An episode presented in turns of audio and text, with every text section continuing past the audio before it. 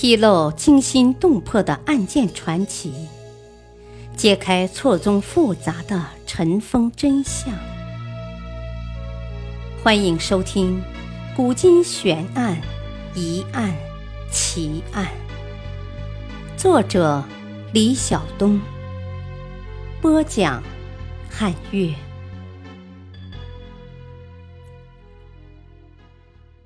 郭环案。牵累数万人的贪污案，郭桓案的爆发，一时间使得洪武十八年成了大明司法人员最为忙碌的一年。全国上下系狱者数万，尽皆拟罪，多少人头落地，腥风血雨，令人不寒而栗。这个贪污案的郭环不过是个户部侍郎，要贪污粮食，怎么会和礼部、刑部、兵部、工部、吏部的人一起合作？莫非他是觉得知道他贪污的人太少，想给自己打个广告？不管怎样，郭环也算是风光了一把。他一个小小的侍郎。其同党的数目居然打破了丞相胡惟庸保持的记录，虽然这个记录并不光彩。郭桓案的爆发源自于北平省，如果没有北平省，可能全国还在维持你好我好大家好的表面虚假繁荣之中。洪武十八年（一三八五年）三月。御史于敏、丁廷举突然告发北平省左布政使李煜、提刑安察使赵全德与中央的户部侍郎郭桓、户部干部胡毅、王道亨等相互勾结，吞盗官粮，数目巨大，不查不知道，一查吓一跳。经过胡庸等人的大力追查，全国轰动。紧接着，依据口供顺藤摸瓜，案中案迅速向各省蔓延。主要蔓延方向却不是臆想中的北平省，而是首都南京附近的江浙地区。一揭盖子，一幕幕经济丑闻被大白于天下。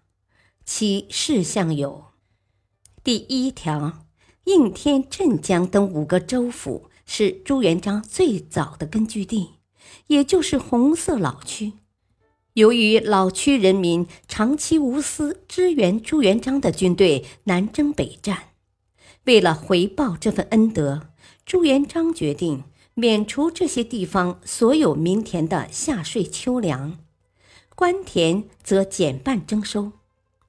但是到了征税的时候，这些州县几十万官田的夏税秋粮，竟无一粒收缴上仓，全部被郭桓等人勾结地方官员私自瓜分了。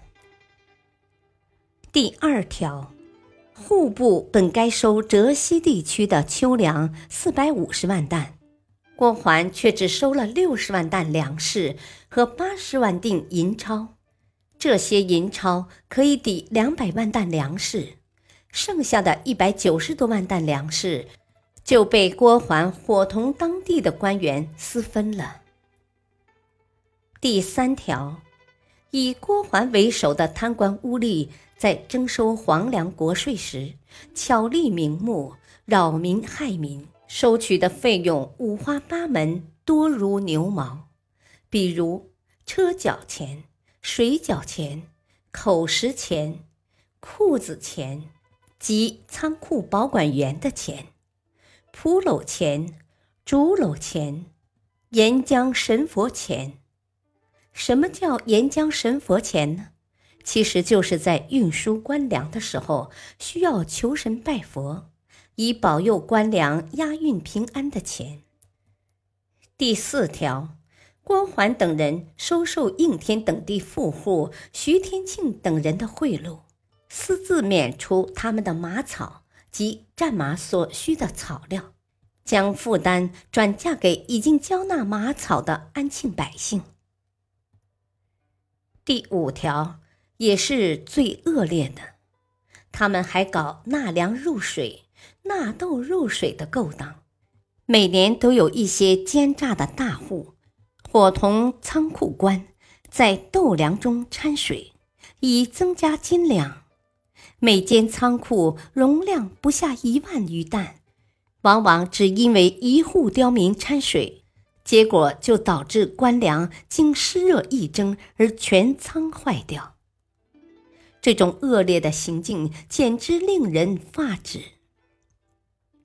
而郭桓等人几年之内，连贪污带倒卖，而加上掺水毁掉的官粮，总共给大明朝造成了两千四百万担粮食的损失，相当于当时一年的国家财政收入。这是一个难以填补的巨大亏空，一个巨大的黑窟窿。为此，明太祖决心趁机扫荡全国贪污官员。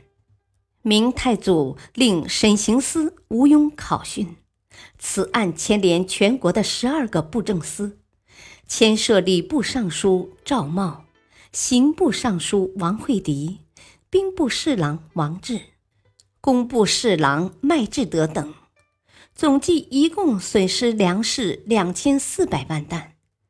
自六部左右侍郎以下，贪赃七百万。此连直省诸官吏，系死者数万人。为了追赃粮，演变成全国骚动，民间富人莫不因此破产，史称郭桓案。最后，明太祖为了平息民怨，将审刑司吴庸杀了。并称折算赃粮实有两千四百多万担，孔民不信，但略写七百万耳。户部侍郎郭桓虽然很快被杀，但是郭桓的死并没有给郭桓一案画上句号。今天我们能够看到的郭桓被落实的罪状。主要记载在洪武十八年十月出版的朱元璋利用百忙中的空闲时间亲自编写的通俗读物《御制大诰》里。但是我们发现，真正能够落实到郭桓个人身上的罪状并不多。如此两千四百万担的巨额亏空，也绝不是他一个人能够吃得下去的。财力迷心，抱着侥幸心理，奋不顾身，以身试法，最终悔之无及，乃是古今中外贪污受贿分子的共同轨迹。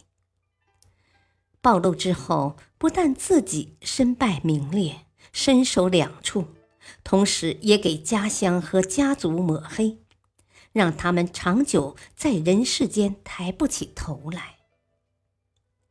郭桓案发生后，明太祖更加强了在治贪方面的手段，制定了严厉惩治经济犯罪的法令，在全国财政管理上实行了一些有效的措施。重要的一条就是把记账的汉字一至千阿拉伯数字改为一至千的汉字大写。后来又把“百”和“千”带耳朵旁的改写成单人旁的“百千”。历史化外音，汉语数字大写在技术层面上却是重要的举措，堵住了账册上的一个漏洞，所以沿用到现在。到商店买东西、开发票，都会看到大写的汉语数字。可我们是不是没有想到，数字大写的诞生，竟然源于这么一段历史典故？感谢收听，再会。